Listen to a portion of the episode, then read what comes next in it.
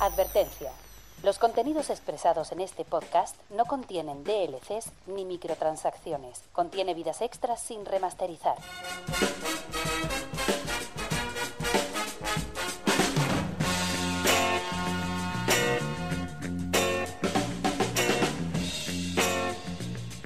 Bienvenidos a Gamica Podcast.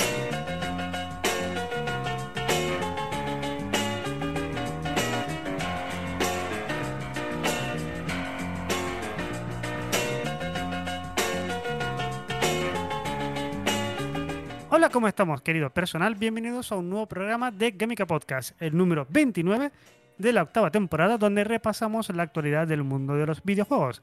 Arroba Gamica Games, tanto en Twitter como en Facebook como en Instagram, y también en nuestro grupo de Telegram, telegram.me, Gamica Games, o escribes directamente Gamica Games, que te sale que no hay nadie más. Hay otro rollo que es Gamica, pero tú ni caso. Gamica Games es el bueno.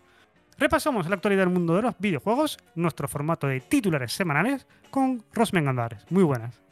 Eh, buenas tardes. Eh, perdona que te corrija. Creo, creo que en Telegram somos Gamica, no Gamica Games. No, es Gam- es Gamica Games. ¿Estamos seguros que es Gamica Games? Totalmente. Mira, de hecho voy a hacer un Te fact check recuerdo, ahora mismo. te- te- te recu- te recuerdo que tuvimos un problema con eso. Gamica Games. Sí, sí, sí. Fact check. t.me barra Gamica Games. Pues ahora, ahora no estaba yo muy seguro, la verdad. Sí, sí, sí, sí. Lo acabo, acabo de hacer un fact check yo. Eh, tienes razón, es muy jodido hacer estas cosas cuando solamente estás mirando la webcam. O sea, es muy, Por, es Por muy eso te por eso te digo que hay que tener que la idea del, tele- del teleprompter para poder tener el, móvil previo tal ahí y poder mirar a la cámara y tal. Que a ver, parece que no, pero una tontería no es. Es muy jodido y además es muy intimidatorio mirar solamente la webcam. Es como. eh, eh, intimida. Intimida, intimida Mm. bastante. Eh, bueno, se viene programa un poco cargadito. Se viene programa de estos de. de medio mes en los que han pasado muchas cosas. Yo sé por dónde casi- eh, depende, es casi monográfico, porque yo iba a empezar a contar un montón de mierdas del Zelda hasta que esta tarde saltó la, la liebre de la noticia de que Europa ha confirmado la, la compra de Xbox y Activision Blizzard. ¿Empezamos por aquí entonces? Vale, empezamos por aquí. Vale. Sí, empezamos por, empezamos por ahí porque es la que está soltando más, más cositas, sí, sí. Es, lo, es lo más reciente, es lo más reciente, es por donde más hay No. que tirar. Exacto, no me dio tiempo porque esto se publicó prácticamente a las 4 de la tarde, no, me dio- no me dio tiempo de escribir la noticia, pero mira, oficial, la luz verde acaba de anunciar que da luz verde. La luz verde acaba de La no luz- la luz verde- la luz- No puedo hacerlo mirando No la webcam, loco. No, no lo mires a la webcam. Lee texto porque te acabas de meter a una gambada. No puedo hacerlo mirando la webcam. Es súper intimidatorio, ¿vale? Y la gente que está escuchándonos en podcast ahora mismo tiene que estar diciendo qué le pasa a esta peña. Pues es que estamos también haciendo esto en Twitch, twitch.tv barra Games, más o menos los lunes cuando quede la noche, o lo puedes ver en VOD directamente en Twitch o en, o en YouTube. paso a, a eso. Vale, luz verde. La Unión Europea acaba de dar luz verde a la compra de Activision Blizzard por parte de Microsoft. Gracias. Según realiza la Comisión Europea, la investigación en profundidad del mercado realizado por la comisiones, por la comisión indicó que Microsoft no podría perjudicar a las consolas rivales ni a los servicios de suscripción multijue- multijuegos rivales. También tiene que haberlo buscado en español, también te digo, ¿eh? Sí, sí, no. Eh, A ver, te, te- te- te digo, yo intenté traducir al vuelo en la en Gami Retro el otro día alguna- algunos pasajes de los diálogos del, No es fácil. de ¿eh? Zelda Link to the Past y es jodido, No es, fácil, jodido. ¿eh? No es fácil, ¿eh? Es jodido. que estas cosas- Pensamos, que, pensamos que sabemos inglés y no, no lo sabemos. Es que estas cosas mejor buscarlas en español, ¿eh? Y no me dio tiempo buscarlo en español, entré directamente aquí donde lo Mm. Yo- pillé, yo- primero me pillé. Yo sí lo, yo sí lo tengo en español. Vale, pues lee tú, por favor. no puedo hacer no, puedo, no puedo mirar la webcam y leer esto en español. Para traducir esto al mismo tiempo no puedo. No, no me A da la ver, he, cabeza. estado, he estado mirando y aparte de, aparte de esto he estado mirando también en diferentes reacciones, diferentes cosas. Lo interesante de la, lo interesante de, de la luz verde de la, comi- de, la, comi- de la Comisión Europea de Monopolio para, para, haber, at- a- a- para haber aceptado la compra son las dos condiciones que le ha puesto a Microsoft para aceptar la compra. Que es curioso. Pero son dos condiciones que Microsoft ha aceptado totalmente. Fíjate. un- las dos condiciones son. La primera, una licencia gratuita para que los consumidores del espacio económico europeo puedan transmitir a través de cualquier servicio de transmisión de juegos en la nube de su elección todos los juegos actuales y futuros de Activision Blizzard para PC y consola para los que tengan licencia. Y la segunda, una licencia gratuita a los correspondientes servicios de juego en la nube para permitir a los jugadores de la Unión Europea transmitir cualquier juego de PC y consola de Activision Blizzard. Uh, vale, vale. Pero si lo he entendido bien, una correspondiente licencia gratuita a los proveedores de servicios de streaming de juegos en la nube para permitir a los jugadores de la Unión Europea transmitir cualquier juego de Activision Blizzard para PC y consola. Básicamente, básicamente, eh, sobre el papel. Luna quiere Call of Duty. Sí. En Europa, en Europa, Microsoft se lo tiene que dejar sí o sí. Sí o sí, vale. Mm. O por ejemplo, un jugador se compra eh, Call of Duty en Play 5. Call of Duty está en la nube de Play 5. Puede jugar perfectamente. No se le puede poner impedimentos ninguno. La única condición es que el juego esté disponible en el servicio de la nube de elección del jugador. Algo que Microsoft ha aceptado completamente porque según ellos implica su... O sea, forma parte de su visión de que el jugador pueda jugar a lo que quiera, donde quiera, cuando quiera, a su elección. Pues mmm, se pone interesante la cosa, ¿eh? Porque está leyendo ahora mismo el tweet de Brad Smith, que es el presidente, el presidente de Microsoft actualmente, que dice en su cuenta de Twitter, la Comisión Europea ha exigido a Microsoft que licencie automáticamente los juegos populares de Activision Blizzard a los servicios de juego en la nube de la competencia. Esto se aplicará a nivel mundial y permitirá a millones de consumidores en todo el mundo jugar a estos juegos en cualquier dispositivo que elijan. Pues a mí me parece de putísima madre. ¿Por qué? ¿Por qué? Porque es nuestra, nuestra tara, ¿vale? En, nuestro barco estábamos subidos hace mucho tiempo en esto. Si yo soy Microsoft y tengo mis juegos ya metidos en mi nube propia, en mi Game Pass, sistema de suscripción que tiene un montón de juegos, a mí me da igual dejárselo a otra gente para que lo juegue en sus plataformas de juego. ¿Dónde van a tener más juegos? ¿Dónde está, ¿Qué es lo mismo ahora mismo el servicio en streaming más potente que podría haber ahora mismo? Teóricamente el de Microsoft. Teóricamente. Teóricamente, el de Microsoft. Es muy, muy, muy potente como está ahora mismo situado el Game Pass cuando metan todo lo de Activision Blizzard. que va a ser muy, muy, muy potente. No, no, pero aquí, aquí entra en cuenta una cosa que tiene que ver con el con otra cosa que ya se mencionó hace un, tiempo. Aquí no solo, no solo que el juego esté disponible en el, en el servicio para la nube. El tema es que el jugador tenga el juego. Sí. aquí, aquí, aquí entra en juego otra idea que ya tenía Microsoft. Y es la de, aunque tú no tenga, aunque tú no tenga, aunque el juego no esté dentro del catálogo de streaming de Game Pass o tal, si tú tienes el juego, lo pueda jugar en streaming. Con lo cual podemos ver una apertura de Xcloud mucho más bestia. Bastante, bastante más completa, ¿eh? Sí. ¿Se ha pronunciado el impronunciable en respecto a esta compra? No, ¿quién se ha pronunciado en la CMA? La CMA. La, O sea, la CMA británica. La CMA sí, que, dice que, dice que sí, que dicen que no pueden estar de acuerdo con esta decisión y que ellos mantendrán su decisión. ¿vale? Pero eh, hasta donde yo sé, ya no corresponde a Europa. No, no, pero a ver, hay, hay un detalle muy interesante en cómo, más o menos viendo los textos de, cada una de las concesiones de cada una, eh, es una, hay, un, hay una... Ay, que me estoy liando un poco. Hay una cosa muy interesante de cómo lo ha tratado cada una. La CMA ha, separado, ha separado el juego en la nube del tema de consolas. Y ha sido eso lo que ha dicho que no, que no puede ir por ahí porque Microsoft es el, que tiene, el que está cortando el bacalao en ese sentido. Sí. La Unión Europea ha visto el, streaming como algo complementario, que sin las consolas o sin los estudios de consolas no va a ningún lado.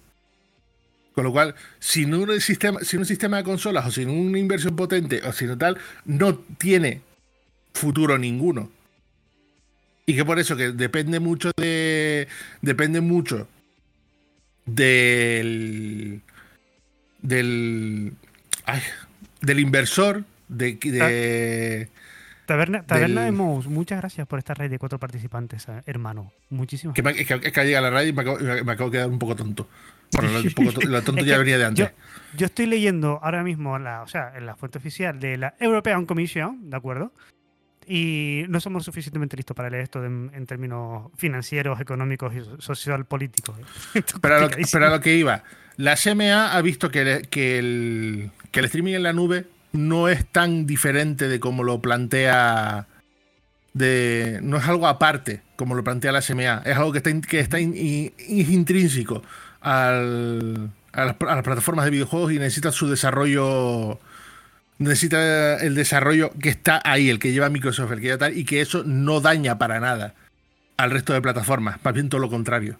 Es algo beneficioso. Es que necesitan alguien con peso que vaya por ahí, que salga hacia adelante en ese sentido. O al menos es como lo, es como lo he entendido yo. Al menos como, exacto, al menos viendo esto, eh, gracias por ese follow. Viendo esto, yo entiendo que iría por ahí. Ahora bien, para que esto siga adelante, hace falta todavía que la FTC lo apruebe y la CMA a ver exactamente qué condiciones le pone a Microsoft. CMA británica, en la FTC es la Federal Trade Commission, no, no, vamos, no lo sabemos ya de memoria, ¿eh? Nadie sabía mm. de la existencia, o por lo menos no todo el mundo, tenía claro exactamente lo que era antes la FTC, y ahora todo el mundo sabe que es la Federal Trade Commission, que también está bloqueando la compra. Ahora bien, también tiene una cosa, la FTC no es ningún obstáculo, los, juicios, las derrotas se cuentan, pero a la patada. Es que la, es que la FTC básicamente, si miramos los antecedentes, su decisión es más, es más que nada anecdótica. Sí, con los antecedentes que se han visto, todas las, todas las, todas las, trabas que han querido poner a, diferentes adquisiciones en el pasado, todas se han ido al, carajo. No han podido pararlas. Y tiene pinta de que en el caso de Microsoft va a ser exactamente igual. Yo lo único que quiero es que Blizzard esté bien. Joder, que le metan mucho cariño desde, desde Redmond, le metan mucho cariño a la gente de Blizzard y que Blizzard esté bien. Y que vuelva a recuperar la brillantez que tenía como estudio antaño. Es muy difícil. a ver, yo sé que es muy difícil. Es, difícil, es complicado. Yo, sigo, yo, sigo diciendo, yo sigo diciendo que si esta compra ocurre, eh, puede que veamos una subida de precio de Game Pass. Yo estoy convencido de la subida de precio de Game Pass. Sí, sí, sí, sí, totalmente. Estoy muy convencido de la subida de precio. Ahí estamos muy de acuerdo. A lo mejor no muy escandaloso, puede que sea, no sé, cuatro o cinco pavos. Pero también te digo que dentro de la suscripción de Game Pass va a entrar la mensualidad del WoW.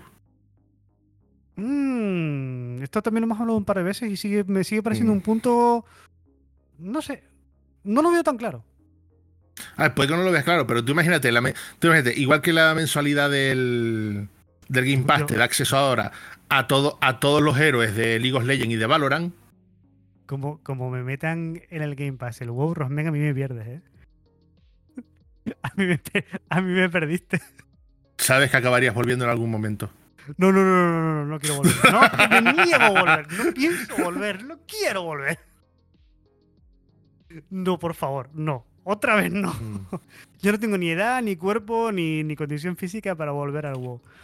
Pero vamos, que esto es una noticia que, eh, es, que es, muy tocho. No nos va a dar la alegría de que las fechas del eh, 9-3 tengamos anuncios muy tochos y esto también es una mala noticia para lo que se viene en verano, para las conferencias y los eventos digitales y demás que tenemos en las fechas del 9-3.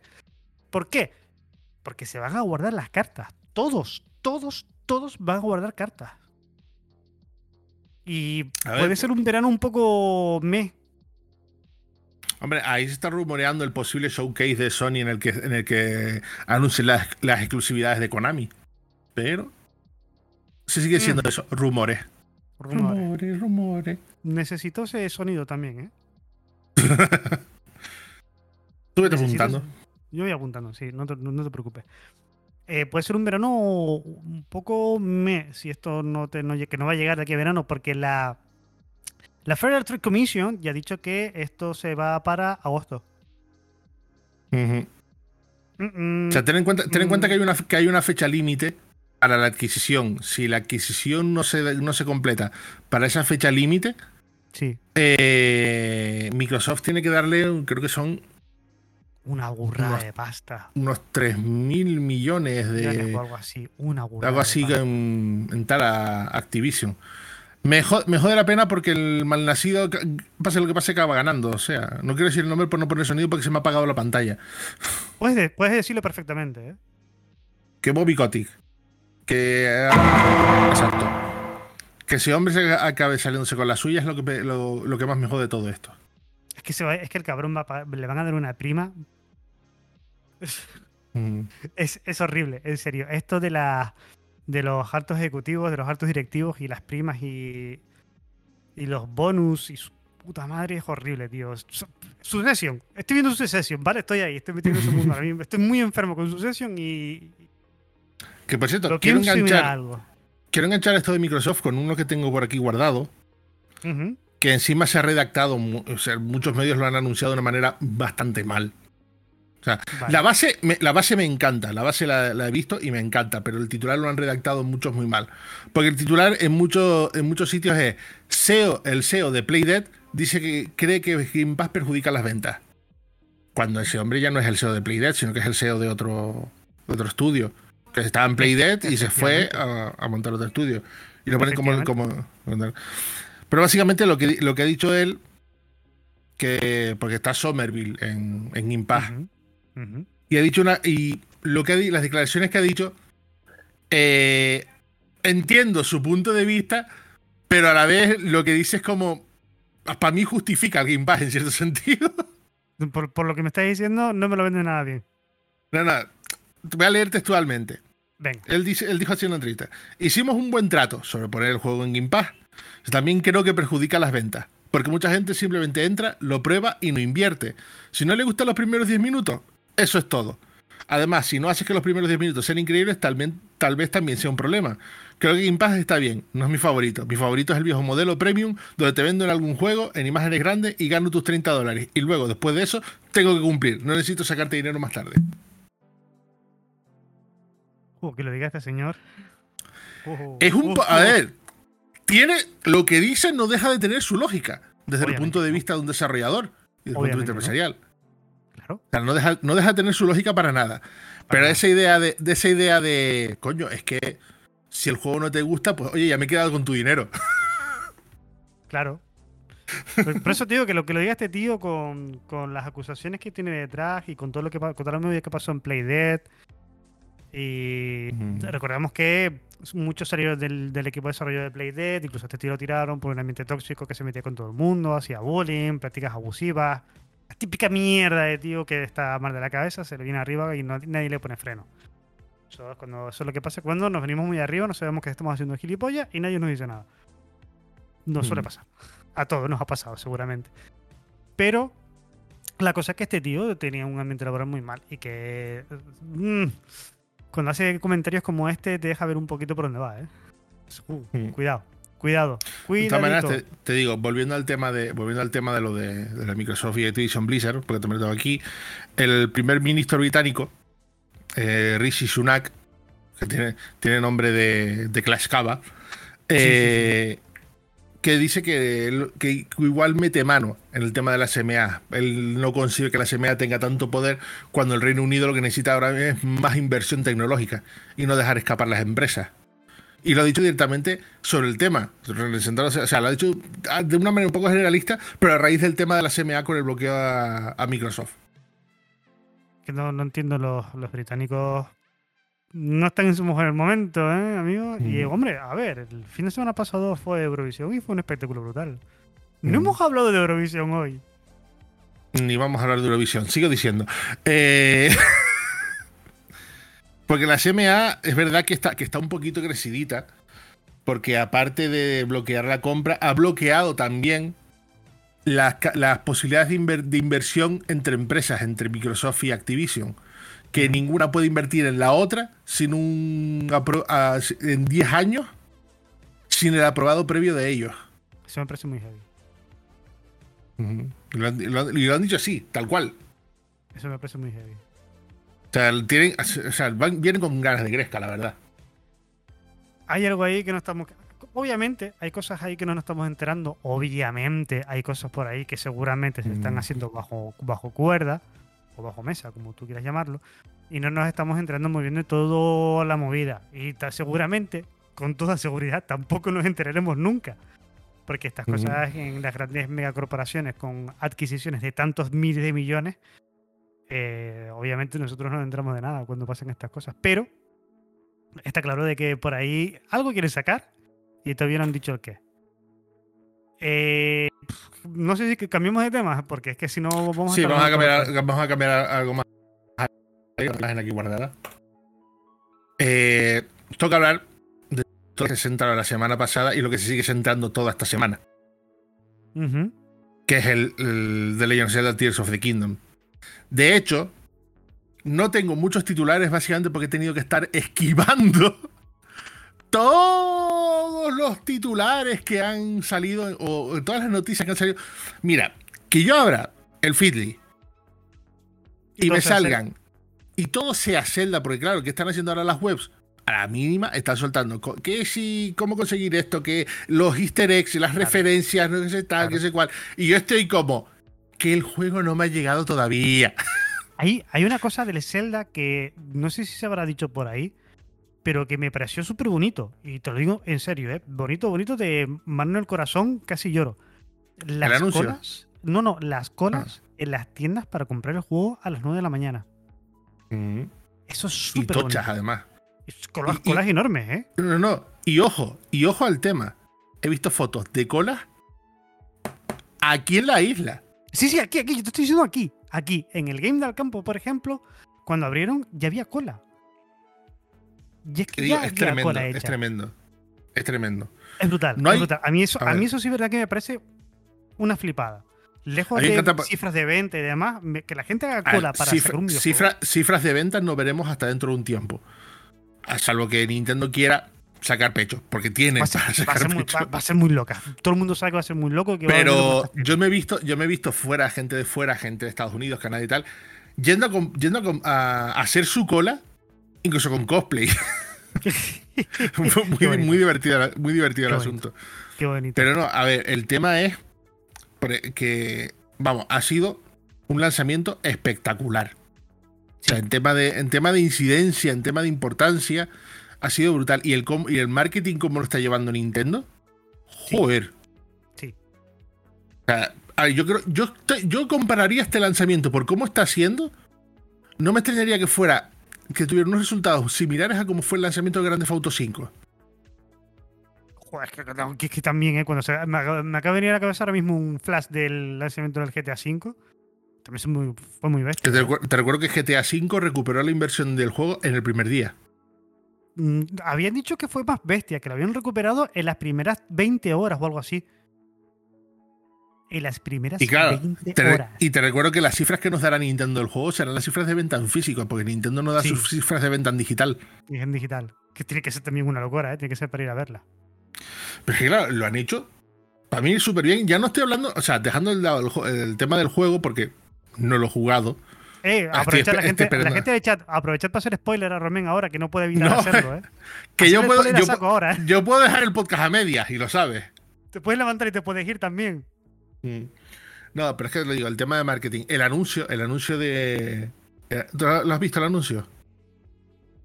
No, no, es que he hecho un blackout. Ay, total. Dios. Ese anuncio. Por eso, por Quiero eso quiero hacer un blackout. Creo que, creo que es el mejor anuncio de un videojuego que he visto desde el Ocarina hasta en 3D con Robin Williams y Zelda Williams. Oh, que eso también. Uh, uh, uh. Uh, están Porque ver- están dando, tratando de duelo. No, no. Este fue, este es brutal porque este, no, este ha ido a dar donde duele, pero ha ido a dar donde duele a gente como tú y como yo. La madre Y a gente más. No, Porque no quiero verlo. el, No el verlo. anuncio es un hombre de mediana edad, trajeado, saliendo del trabajo en bus, en guagua, llegando a su casa, saluda a la mujer, saluda al chiquillo, y sin quitarse todavía el traje y tal, se sienta en el sofá y se pone a jugar al Zelda. Y el tío es súper ilusionado y súper emocionado jugando al juego. Joder. Y después de, ca- de camino, de camino al trabajo llevándose el, el juego para jugar y mirando el horizonte todo contento. Joder. No quiero verlo. No te, quiero llega verlo, la, pa- prefiero te, no lle- verlo, te- prefiero no verlo. te llega la patata, pero. O sea, te llega más rápido al corazón que, Ma- que Michael Myers. Vale. Vale. Pero Es, no, no un todo, anuncio, es un anuncio muy, muy top. no todo ha sido bonito el lanzamiento de Zelda, ¿eh? No, a ver, claro que no, con el tema de las filtraciones y todo eso. uf.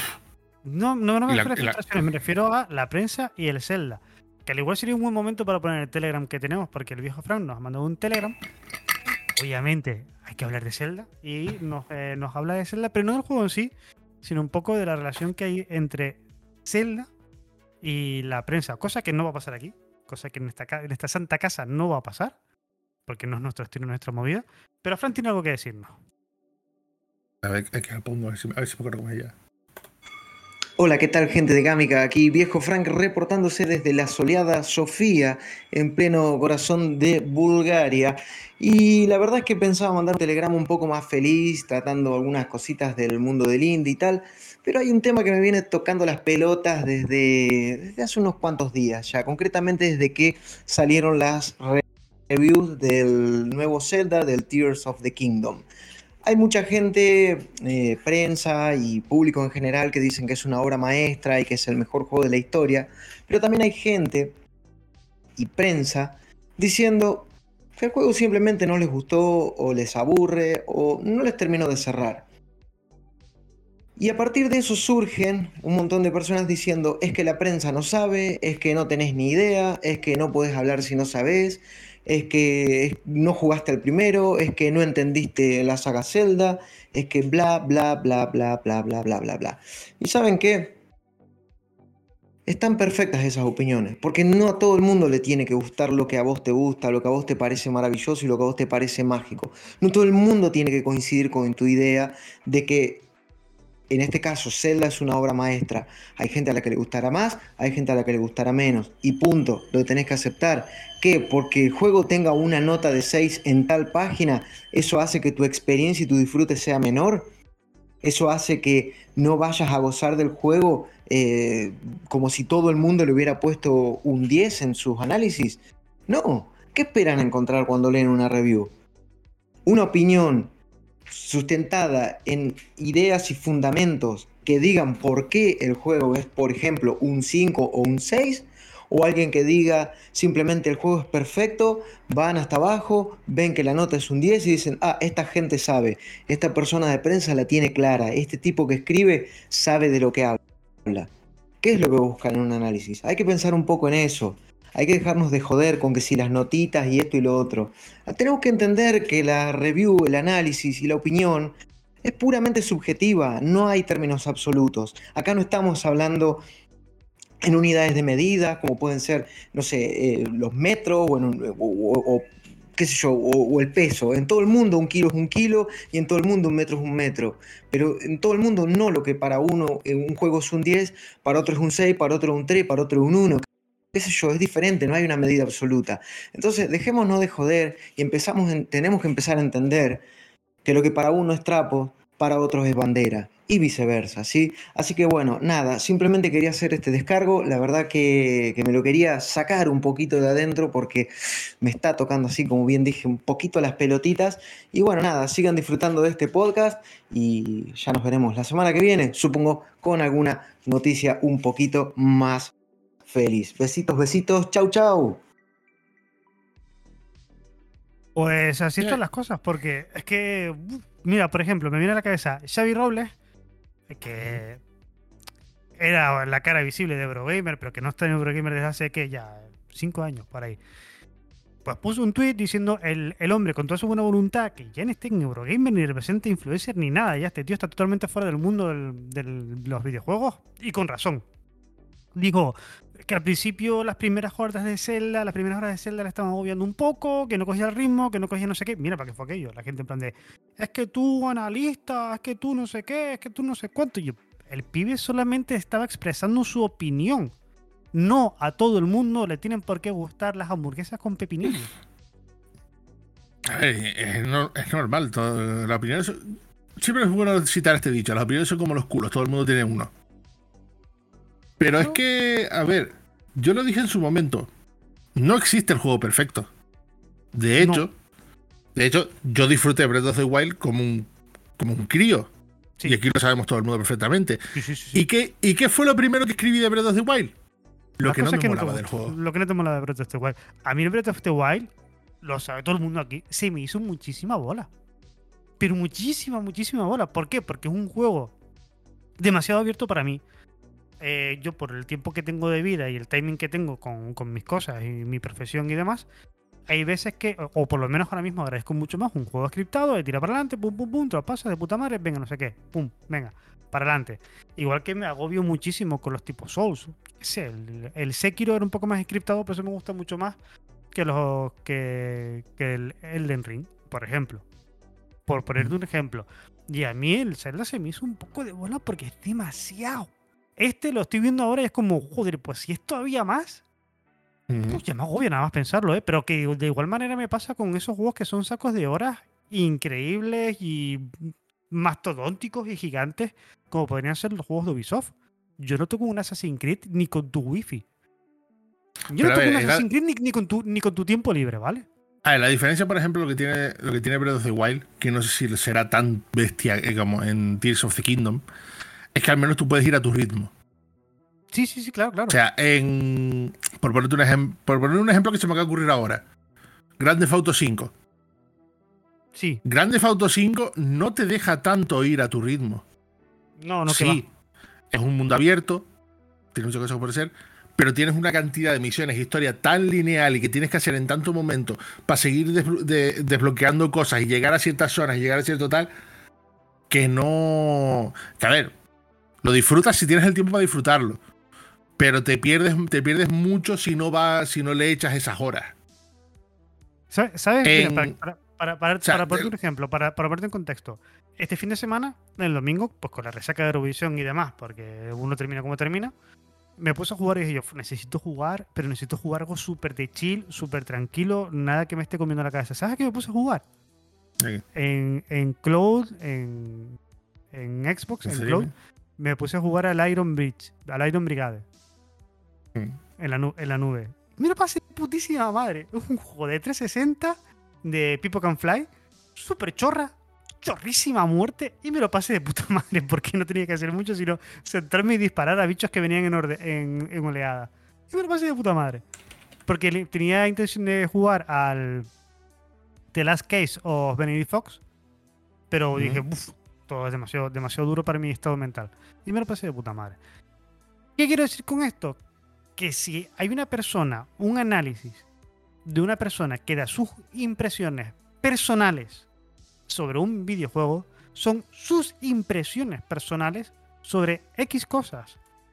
No es lo que dice Frank, ¿qué hace, qué hace la gente que lee los análisis? Entra análisis, pincha para abajo, tira para abajo, es un 10, el análisis está de puta madre.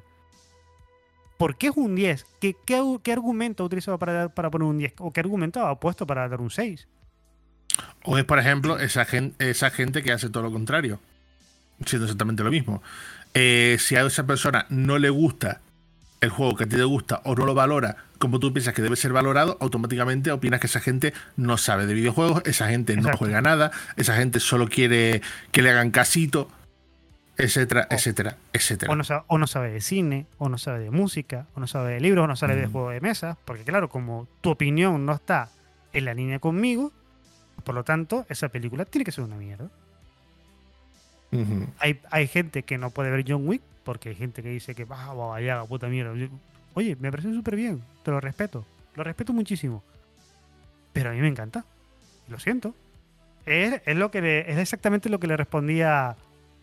Y, y empezó, y empezó, obviamente, y empezamos otra vez con nuestras movidas. A Fran le respondí: Sí, tienes toda razón del mundo. Hay gente que está equivocada y prefiere que la, hambu- que la hamburguesa no lleve pepinillos. Imagínate qué fue aquello. Pero es lo mismo. Aquello. Solo, tiene, solo tienes que ver mm, Metacritic u OpenCritic para ver el tema de tal. Que por Sí. cierto, ahí ha, sido el, el juego mejor, o sea, el juego con, con mejor valorado de toda la historia de OpenCritic y Metacritic. Sí. El- tal, por la cantidad, porque de 86. A ver, espera que estoy mirando. Intento meter los datos. De 89 reviews. De 89, de 89 reviews, 88 han sido positivas y una, una ha sido medio medio. También te digo una cosa, sacar ahora mismo una media de Metacritic cuando el juego es tan grande, habiendo salido el viernes, estando ya lunes, no me fío mucho tampoco, ¿eh? Eh, no, te estoy hablando de lo que es las reviews de revistas. Ah, de vale, revistas, vale, vale, vale, perfecto. Vale. Sí, porque estoy hablando de 88. La, la user score, la de usuario, está ahora mismo en Ujú. 8,6. Pero la cantidad. Vale. Hay 3.084 reviews. 3.000 personas enfermas que no han soltado de la Nintendo en todo el fin de semana. Y hay 361 que opinan de manera negativa del juego. El domingo por la noche, en la casa de muchas personas, había un olor a otaco que lo flipa. Sí, pero estoy seguro, estoy seguro que muchos de estos lo han, han jugado filtrado. También está la cosa. ¿Tú crees? Mm. Pero a ver, eh, es verdad que viendo algunas reviews negativas, te piensas, este tío no habla en serio, este tío simplemente habla por ideología. Por ejemplo, eh, que esta, sé que esta basura de bajo presupuesto consigue un 96 que demuestra la hipocresía y los dobles estándares de todos los críticos. Esta basura de bajo presupuesto. Además, además, ese comentario estoy segurísimo que es una cosa que tiene en un blog de notas que copia y pega en todo lo que va viendo. Es que te digo, eh, a ver, a mí me gusta ver las reviews negativas porque muchas veces las reviews negativas eh, No se deja. No, no, las reviews negativas normalmente a, a mí, por lo general, y te parecerá una tontería, pero a mí por lo general, cuando están bien hechas, me parecen más útiles que las positivas.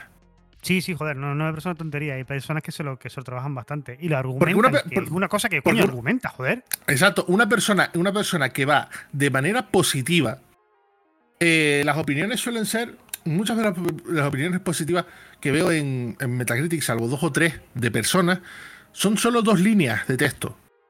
Las, líneas- las reviews medias o negativas, sobre todo las negativas, suelen extenderse más en el texto para hablar de su, de tal. Y a ver, yo no quiero, yo no quiero leer mucho hasta que no tenga el juego. Pero sí me he dado por mirar cómo empiezan muchas de las. Muchas de las reviews negativas y a mí muchas. Lo siento si suena partida, pero muchas me suenan a partidismo y a partidismo y favoritismo por otras plataformas. Porque es eso, lo- el argumentario. mm, la forma de expresarse no chirría mucho. Chirría, chirría. como- se, se ¿cómo nota, se nota. DL- DLC del Breath of the Wild, esto que hemos visto, juego de bajo presupuesto. eh, El de, bajo, otro el de juego de bajo, el de juego de bajo presupuesto me encantó. Déjame apuntar. No, no, hay otra, hay otra que dice que este, este juego es la prueba de que Nintendo tiene que dejar de hacer consolas y dedicarse a hacer juegos para consolas que realmente merecen la pena. Y cosas así. Déjame apuntarlo de bajo presupuesto porque es que me, me encantó, me volvió loco. Mm. Es que, tío, Pero es te que- digo, es, es- es eso. Pero después, a ver. Es lo que te digo. el- así, hablando del tema global de Frank, el- lo bonito, lo bonito de estos los videojuegos, que es lo que mucha gente no entiende, es la variedad de gustos, la variedad de estilos, la, la variedad en general. Y que la gente no tolera. Esa gente que no tolera que haya variedad, que la gente piense de manera diferente, o que simplemente las cosas puedan ser de una manera que se les escapa a ellos. Mira, este fin de semana fue Retro Barcelona, ya hablamos de todo lo que pasó Sí. con Retro Sí. Barcelona. Pero yo estaba, viendo, yo estaba viendo ahí un par, de, un par de sitios en el que sí, había gente bastante mayor, pero también había un, par- un poco de chiquillería.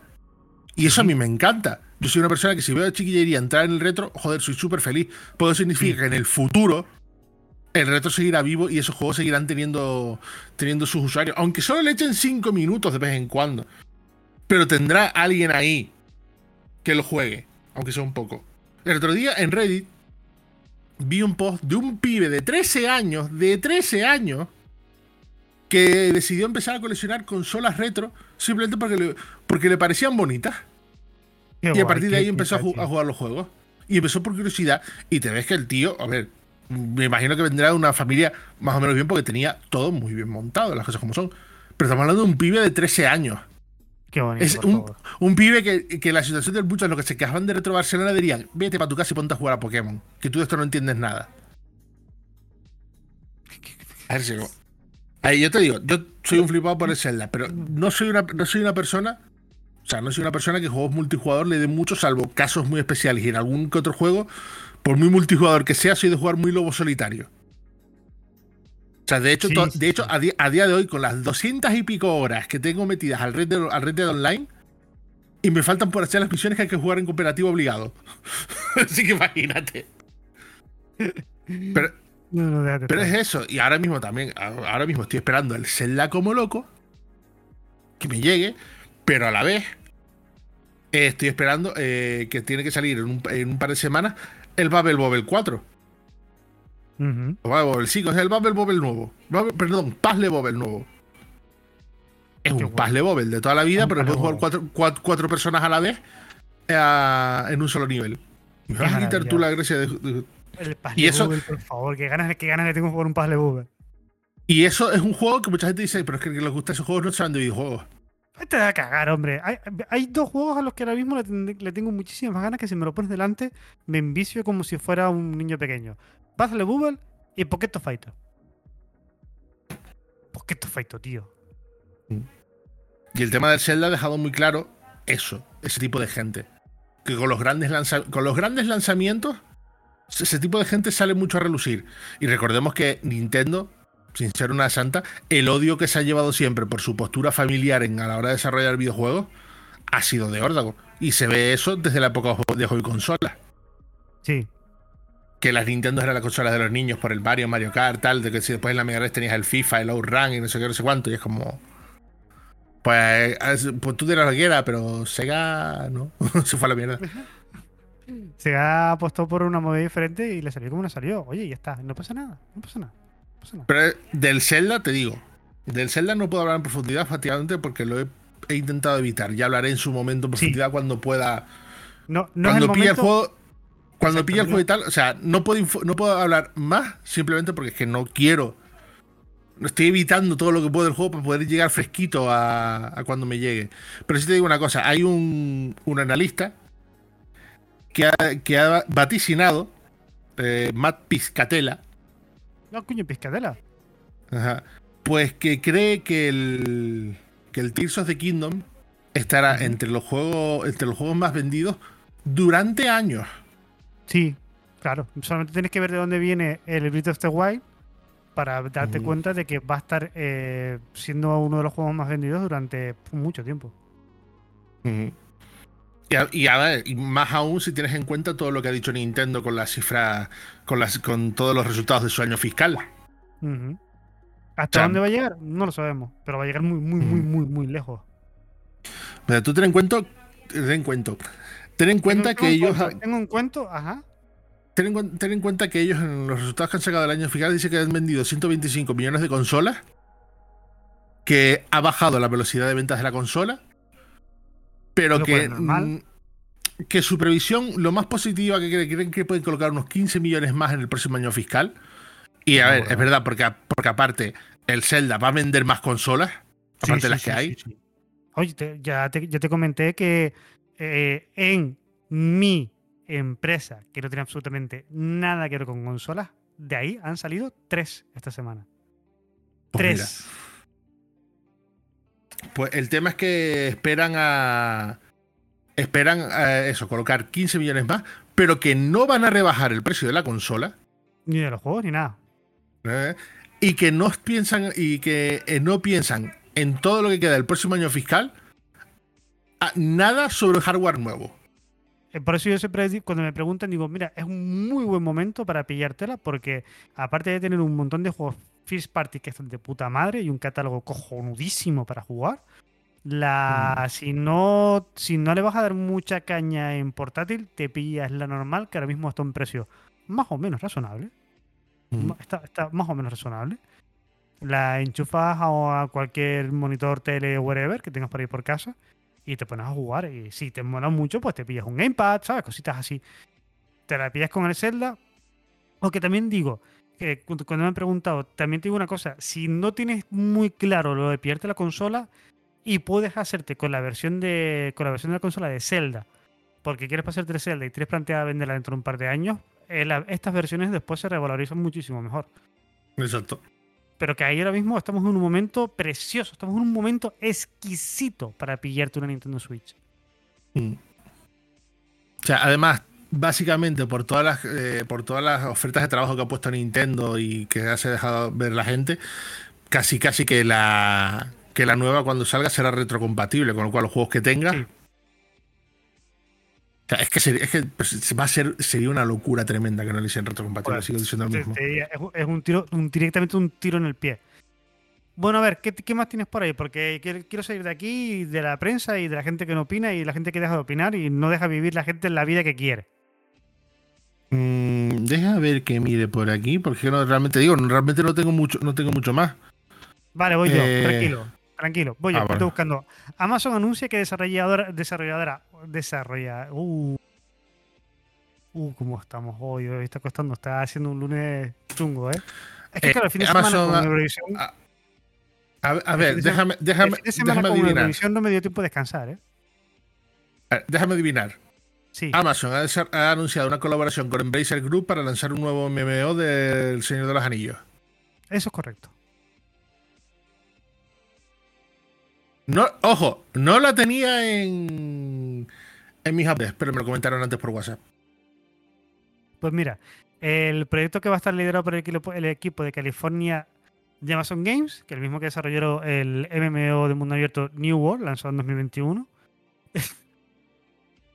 pasara lo que pasara con ese juego, eh, es el que es el encargado detrás de este nuevo MMO con la licencia de Señor de los Anillos, ambientado en la Tierra Media y contará con historias de El Hobbit y El El Señor de los Anillos. O sea que vamos a aprovechar básicamente todo el lore que ya hizo G- R. R. Tolkien en su día.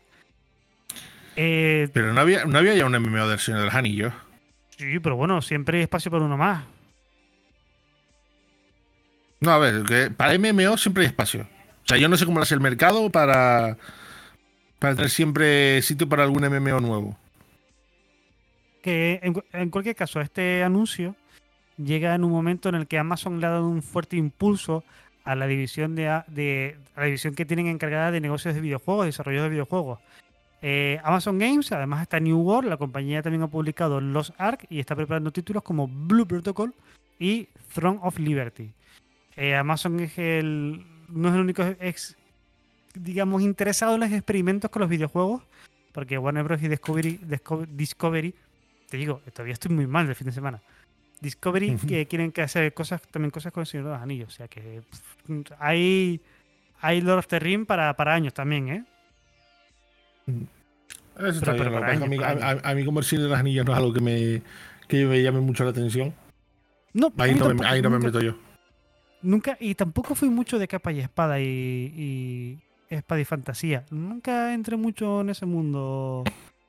A mí siempre, para mí siempre fue el rollo tecnoloco. Pero Señor de los Anillos, Mm. si eres fan, pues agárrate porque vienen curvas, ¿eh? Se va a venir una cantidad de movidas que lo vas a flipar. Ah, Tengo más. que. Ah. Di, di, tú dispara. Tengo más. Te lo digo. Te, te acabo, te acabo de decir que, que digas. Que es que estoy, muy- todavía estoy muy, muy espeso. No, ya. Es que, hombre, ¿tuviste peso del festival? Que como empezaba que empezó con los Chemical Brothers, tío. Sí, pero porque me lo dijiste tú, yo no vi nada. Joder, pues que sabes, nada más ahí te sientas, pones, pum, venga, te enganchan. Actuación del ganador del año pasado y te ponen a presentar ahí, Hellboy Heger a tope. Como empieza esta mierda, empieza súper fuerte. Bueno, vale, ya. que a nadie, le importa mi mierda con Eurovisión. Eh, Deviation, Deviation, Deviation Games despide gran parte de su equipo, eh, ya que varios de esos ex empleados compartieron la noticia en redes sociales antes de hablar con VGC, donde se señala que unos 90 trabajadores podrían haber abandonado a la desarrolladora después de una situación difícil. En junio de 2021 y desde entonces no hemos sabido mucho más y que la cosa está complicada.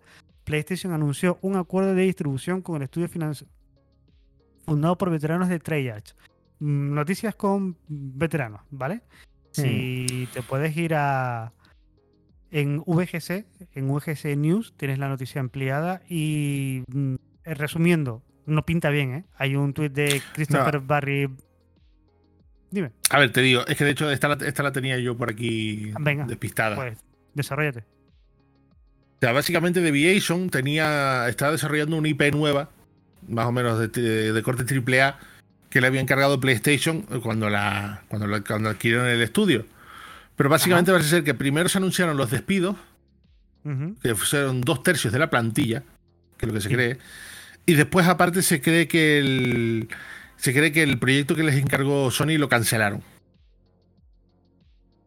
O sea. Los estudios vienen dados por, por al parecer por la, por la cancelación de lo que se pensaba que era un, un FPS de, un FPS, un juego de tiros que era parte de un juego como servicio y multijugador. A mí esto de Sony queriendo sacar tantos juegos como servicio, no sé yo cómo les acabará saliendo, pero esto de tener que cerrar un estudio que ni siquiera había empezado. Y recordemos que tiene varios estudios ahí que ojo, mucho quejarse de Microsoft, pero tiene ahí un par de estudios que no se sabe qué están, qué están haciendo. Y la idea de Sony que tanto ha dicho de sacar más juegos como servicios durante más años. Sí. Mm, no sé yo qué, qué futuro tiene eso. No lo veo yo. No, no, no está fácil. No está fácil para, para el estudio ahora mismo y, joder. Cuidado, cuidado porque, eh, como decíamos, uno de los estudios de veteranos de Treyarch y, esta gente sabe lo que se hace. Así que seguramente algo por ahí no anda bien y seguramente saldrán y habrán otros estudios de veteranos. Bueno, sabemos cómo va, sabemos cómo es el ciclo de esto. Mira, que también te quería decir que el Battle Royale Free to Play de la compañía sueca, sueca, Sky, Skark Mob se llama. Shark. eh, Shark. no. Shark, Shark, Shark Mob, vale. Eh, Shark no, Shark. Shark. Yo me quiero ir a Shark Mob. Pues dilo bien y yo no te corrijo y entonces puedes descansar después. Shark Mob acaba de dar por finalizado el desarrollo de Vampire The Masquerade Bloodhound. Por fin. Parecía que no terminaban nunca, ¿eh? Casi No, nada. no, fue, no, no es que terminasen nunca. Igual no terminas tú nunca de decirlo. El tema fue que simplemente no han, no han logrado conseguir la masa de jugadores de manera continua como para poder seguir justificando los costes de, los costes de, de producción del juego. Y básicamente, a ver, lo que han hecho, a diferencia de, otra, de otras empresas, es paramos el desarrollo aquí, no vamos Sí. a seguir sacando contenido nuevo, pero los servidores permanecerán abiertos mientras haya suficientes jugadores como para justificar su mantenimiento. Exacto. O sea, no es un cierre ahí chasca y adiós. Sino que al menos lo dejan para los jugadores que han, que han estado jugando. Sí, para los Early Adopters, para los del día 1, los que siguen jugando. No sé si siguen jugando, no sé la, verdad es que ahora mismo no tengo por aquí el número de jugadores que tienen. Pero no sé qué decirte, ¿eh? Mm. ¿Tú, lo- tú No, pero. eh, Que voy a probarlo yo. Sí, coña, ¿eh? Que voy a probarlo yo. ¿Lo probaste tú? ¿Qué va? Pues ya está. ¿Qué coño voy a probarlo yo? Mira, tengo una aquí que es mucho más interesante hablar que eso. Por Fíjate favor. tú lo que, me, lo que me interesa el juego. Por favor, Y esto, es, y, esto, y esto es algo que me, que me llama un montón la atención, porque si es cierto, la que se nos viene encima es muy, muy, muy preciosa. Venga, va. Dame algo bonito. Pues claro, eh, hemos visto el, el auge de las consolas chinas. Consolas emuladoras, consolas con Android y, so- y una parte pequeña, pero muy premium de consolas con Windows. Que ahora mismo el, el mercado lo lidera Steam Deck Sí, y, a- y la Asus ROG Ally. sí. La Asus ROG Ally. Pues, ¿qué pasa? Que ocurre una cosa. La Asus ROG, a diferencia de Steam Deck, que tiene su sistema operativo, y como dijimos la semana pasada, eh, su unión de hardware con sistema operativo es lo que hace tan especial el Steam Deck. Porque, por ejemplo, las otras compañías que han hecho su- sus juegos como GDP y demás, como sus portátiles, perdón, sus portátiles con Windows, han tenido que desarrollar un software para poder aprovechar las características de sus portátiles. O sea, son software propietarios de esas compañías que permiten hacer funciones parecidas a las de a las de Steam Deck, pero dentro de Windows, o sea, cambio de TDP, el TPM, lo que sea, tú me entiendes. Sí, yo te entiendo. Vale. Pues qué pasa, que parece que Microsoft se está coscando de este tema. Sí. Se está está que hay, le está llegando algo, le está llegando que hay un montón de tal. Pero no es que vayan a sacar una consola portátil, sino que lo que se está rumoreando, pero tiene bastante bastante peso, es que van a, se- a seguir portando funciones de Xbox a Windows para poder usar, para, que, para poder aprovechar eh, me- no solo mejor el gaming en, en, en PC, sino sobre todo dirigido a estas consolas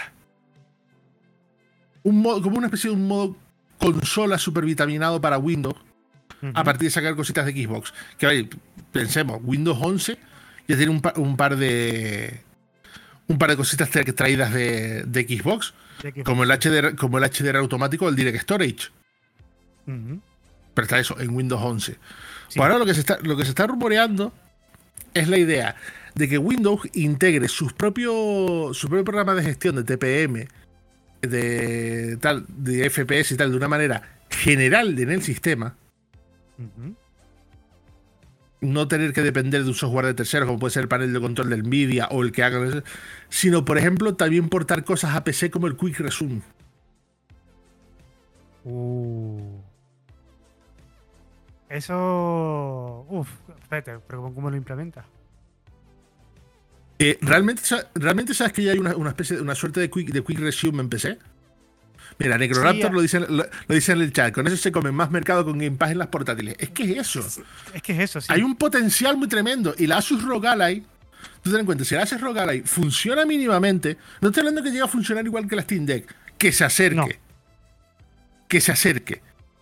Pues es un baluarte brutal, porque entonces el resto de empresas que hacen consolas premium podrán ver que pueden rebajar algunas características para, para competir más en el mercado. Y cuanta más competencia, más veremos a las compañías intentando ajustar eso. Y Microsoft sabe que ahí tiene las de ganar en un amplio sector, facilitando el juego en Windows aún más centrados en consolas. Porque recordemos, a Microsoft ahora mismo Xbox se va a la mierda.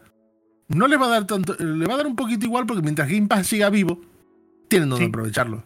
Que el- Y, esta- y yo creo que y y estas consolas tienen esa suerte que puede comprender eso. Pero lo que te digo, hay una suerte, hay una suerte de, de Quick Resume. eh, no me sé el nombre exactamente, pero yo uso, yo ya lo he dicho para veces que yo uso Play Night para jugar mis juegos de PC y tal. Y hay un plugin, hay un plugin de Play Night que te permite guardar el estado de la RAM en un archivo, parar el juego ahí y al reiniciar tu sesión de juego, restaurar el estado de la RAM y seguir el juego en ese punto. Hay cosas que se hacen así, que se me hacen con, con cargas em, con cargas virtuales, con descargas virtuales, con cargas que se, como tú estás diciendo directamente en la RAM, o con, directamente con guardadas en disco duro y demás, que hacen una especie de quick resume. Pero que lo haga Microsoft, mm, no sé.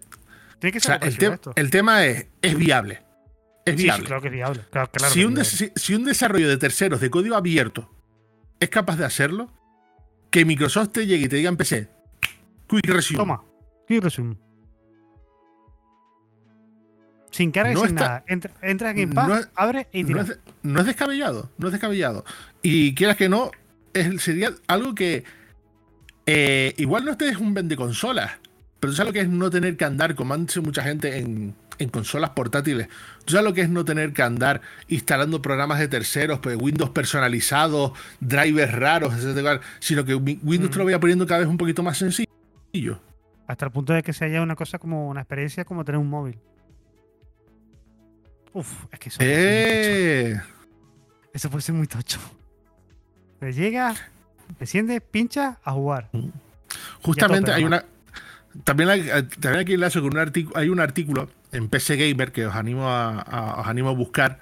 Que parece que no, pero tiene cierta relación con esto que estoy, que estoy hablando. Y es el tema de que se nos viene la era de los juegos de los 100 gigas y no estamos preparados. No estamos preparados. Que es el tema de estas portátiles. Porque sí, muchas portátiles para jugar tal, pero cuando tienes que instalar ciento y pico gigas. Espera un Eh, momento, y- ¿cómo, cómo, cómo anda mi disco duro de. Uf. Mi disco duro de juegos está, está pasándolo mal, ¿eh? ¿Qué te diré yo, el mío? Lo, lo está, lo está pasando, lo está pasando muy mal ahora mismo, el pobre, ¿eh? Si las consolas por- si las consolas portátiles tienen que tirar de M2 y ya sabemos cómo son los precios de los M2, que aunque bajen mucho de precio, a partir de los dos- del Tera y de los 2 teras la cosa sube si quieres algo mínimamente confiable. Te cuesta casi igual o más que la propia consola. Hombre, ahora mismo un M.2 NVMe de un Tera está en torno a los 51,30. El Kingston, Bueno, el pues, NV2. pues pues han, pues han bajado bastante con respecto a la última vez que lo miré. Han bajado una patada. El de 2 teras, 94,40. Pero fíjate, aquí hacen un listado, hacen un listado de, de diferentes juegos recientes. El que, el que menos gigas pesa de los que ponen es el de Island 2, que son 45 gigas. Después tienes Resident Evil 4 Remake con 56, el Hogwarts Legacy con 73, el Wild Hearts con 80, Diablo 490, Atomic Heart 90, The Last of Us Parte 1 100, Redfall 100, en mi Oh. disco duro fueron 130, Forspoken Oh. 120 y Star Wars Jedi Survivor 130.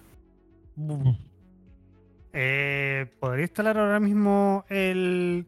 Por ejemplo, el Jedi Survivor, ¿puedo instalarlo? ¿Cuánto dijiste que eran? 130 gigas.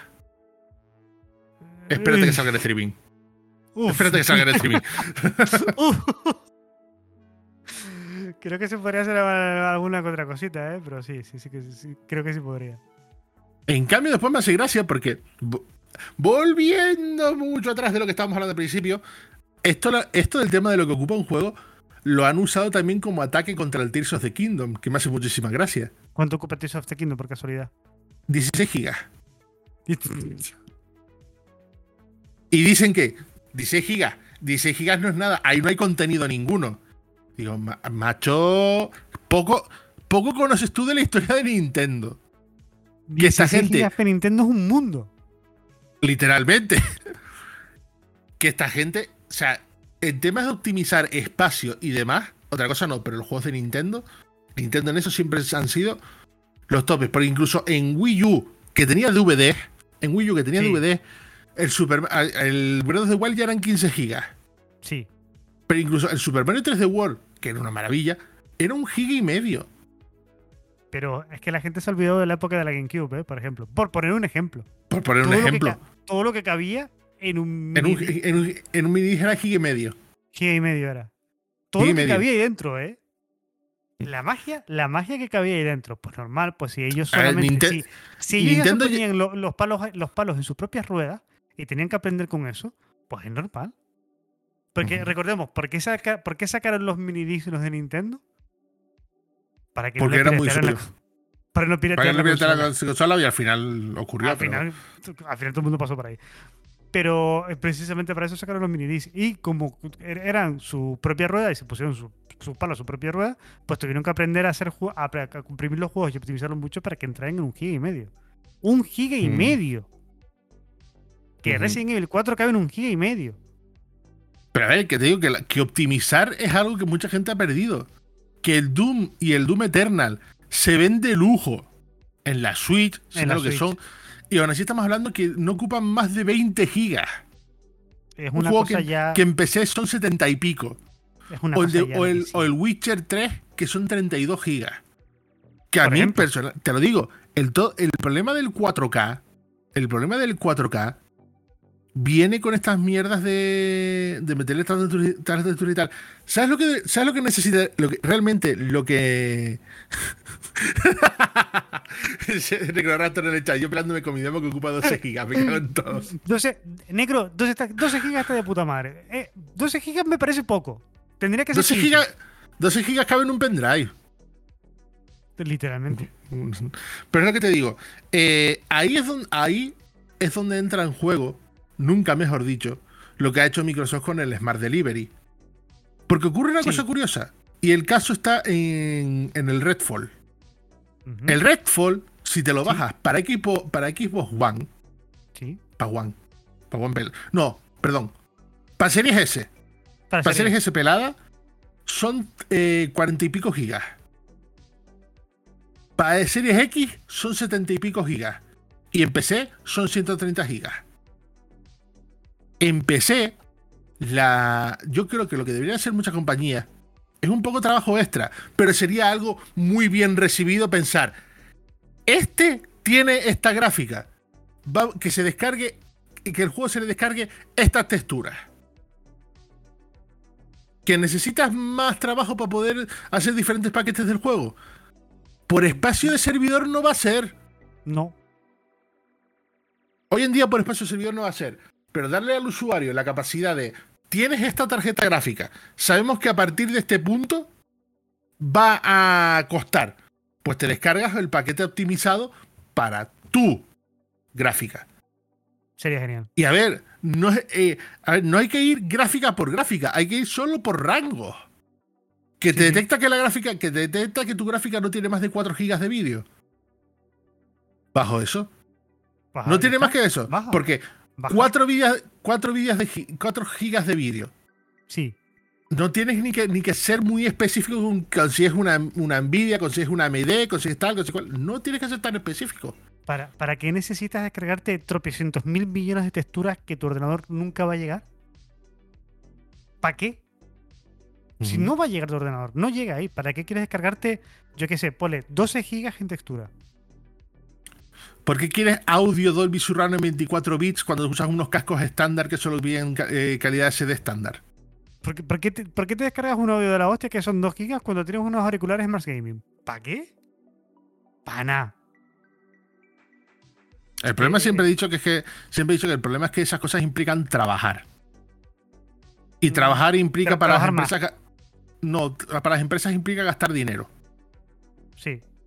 Y eso es la parte que no que no quieren hacer y es una putada. Porque al final quién paga eso? El consumidor. Ha consumido. Pero es eso, Em, ponte, a pensar, el Red, Red Dead Redemption 2. Sí, eh, yo me lo bajo, son ciento y pico gigas. sí.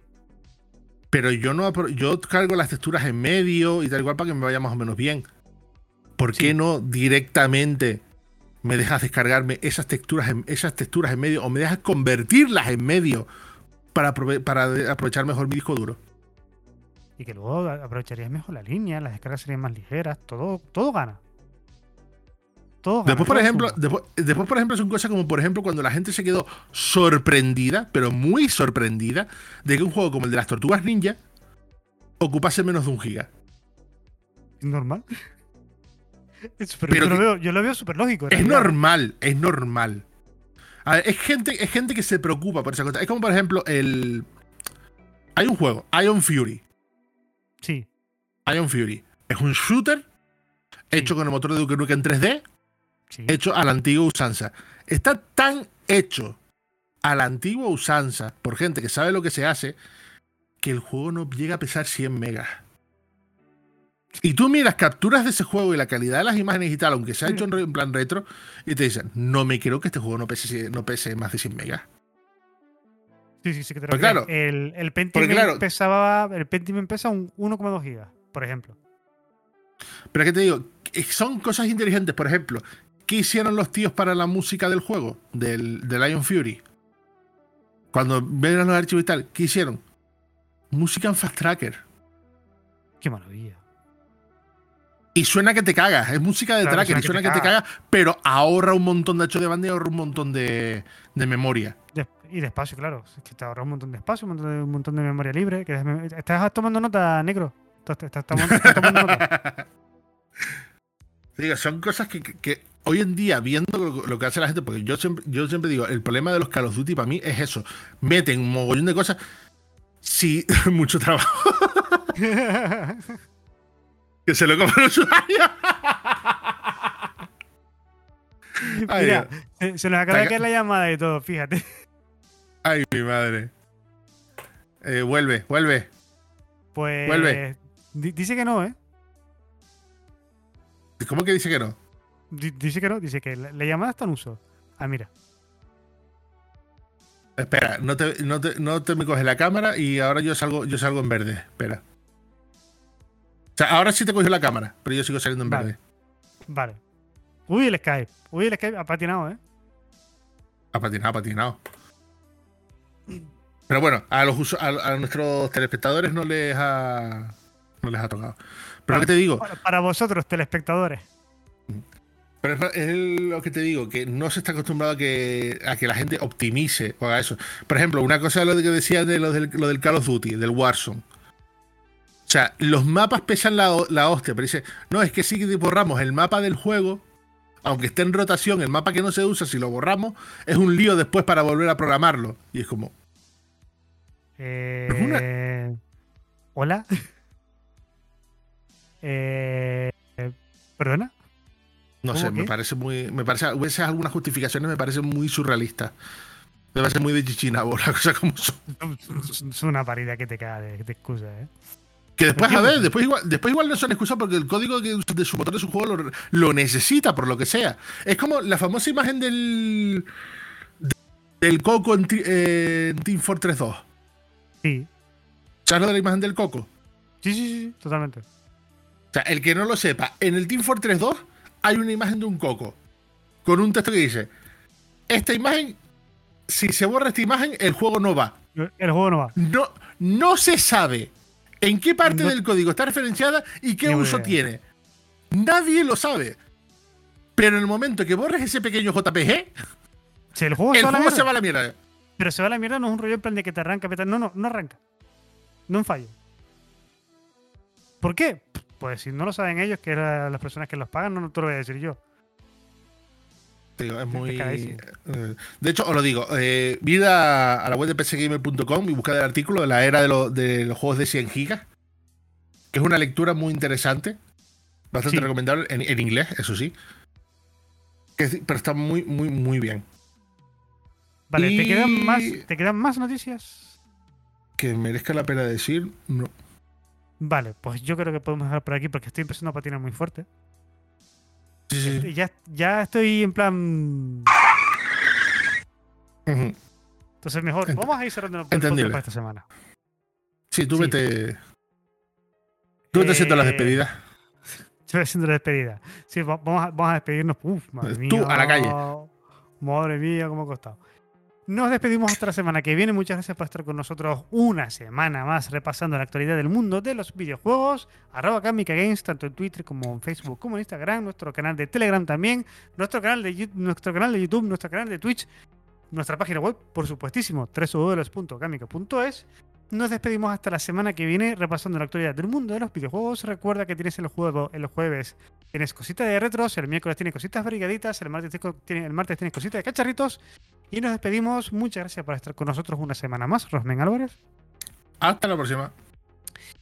Y a ti, recuerda, lo importante, como siempre, eres lo que juegas. Hasta la semana que viene.